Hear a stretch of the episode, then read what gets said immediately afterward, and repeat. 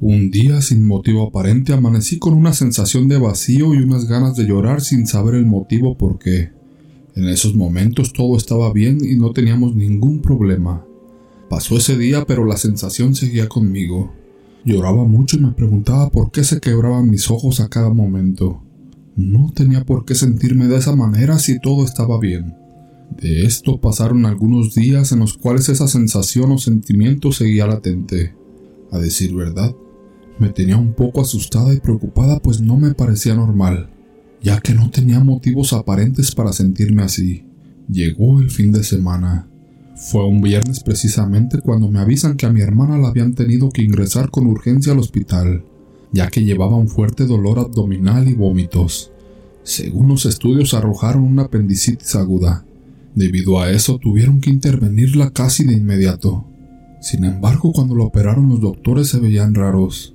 Parecía que algo andaba mal en mi hermana. Recordé cómo me había sentido días antes y me di cuenta que era por eso. Fueron presentimientos que pasaría por esto. Luego de estar tres días en observación y reposo, la mandaron a casa sin darnos detalles de su mal. Solo dijeron que deberíamos traerla en dos semanas para operarla de nuevo. Por supuesto a nosotros no nos dijeron lo que le habían encontrado, para no decirle nada a ella y se preocupara. Únicamente a su marido y al suegro se lo habían dicho, pero ellos tampoco nos lo dijeron, porque ni yo sabía nada de lo que en realidad tenía.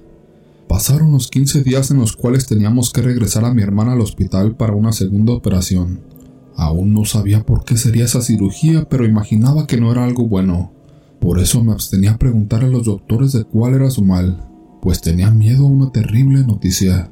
Solo le pedí a Dios que todo saliera bien, una vez estando en la sala de espera, ingresó una joven con un dolor de vesícula muy fuerte y su dolor la hacía vomitar mucho.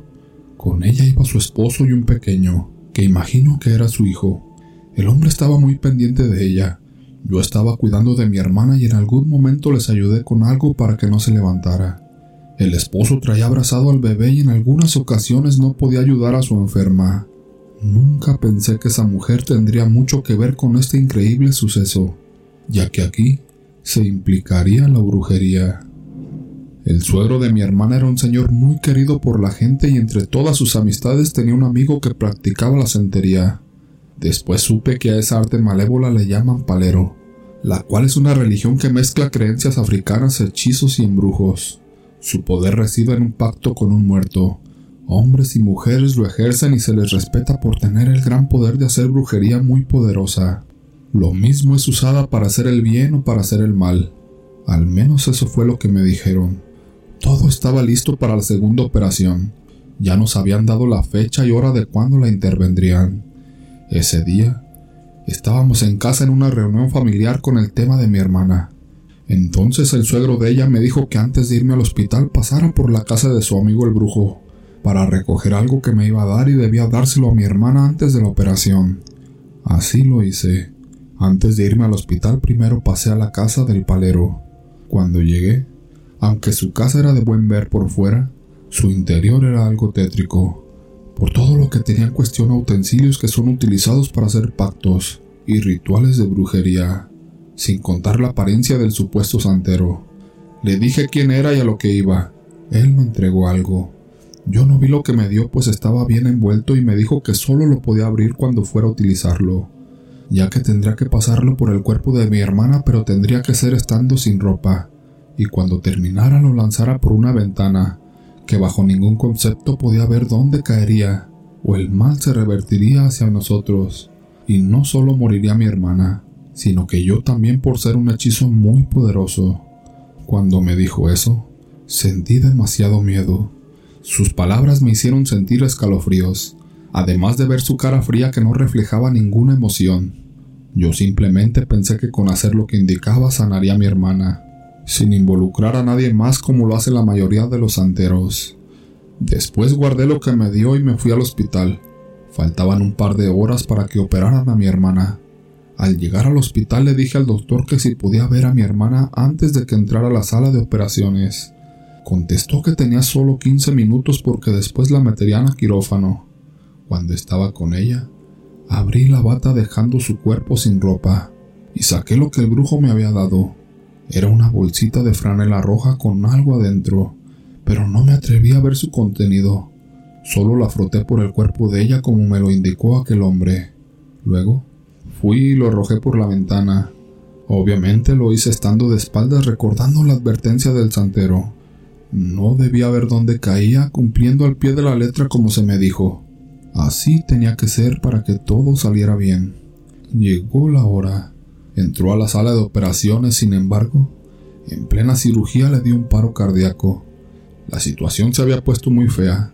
Los médicos pensaban que no resistiría, pero de repente su corazón empezó a bombear sangre muy fuerte regresando a la vida, cosa que les pareció extraña dejándolos sorprendidos, porque el ataque había sido de muerte. Pasó el peligro, y ya cuando estaba en piso recuperándose, a un lado de mi hermana pusieron también en recuperación a la joven mujer que llegó con dolor de vesícula. Se la habían extraído y compartía el cuarto con mi hermana. No obstante, su caso era mucho menos peligroso que el de mi hermana por ser una operación en apariencia más sencilla. Por lo tanto, ella no estaría mucho tiempo en el hospital.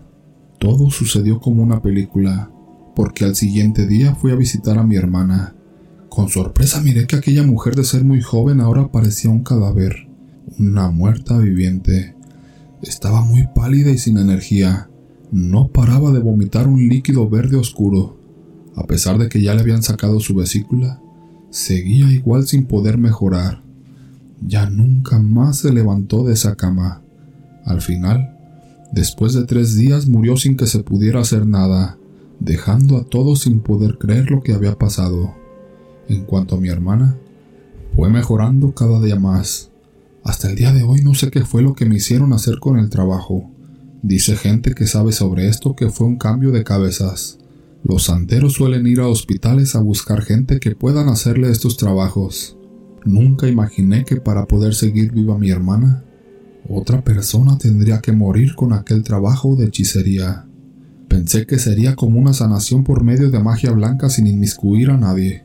De haberlo sabido no lo hubiese hecho, ni siquiera por broma.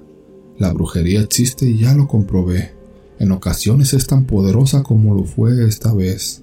La prueba aquí está, porque el esposo de mi hermana y su suegro, mucho después nos dijeron que tenía cáncer de páncreas muy agresivo. Este ya se había regado por todo su estómago, y después de hacer lo que el brujo me dijo, mi hermana se libró del cáncer. Y no solo eso, porque también sobrevivió al infarto mortal en el quirófano.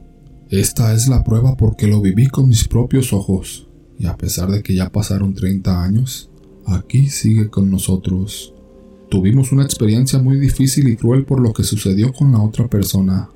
Fue la única vez que fui con el palero, sin saber lo que iba a suceder, y nunca más nos hemos podido quitar de la mente lo que sucedió ese día.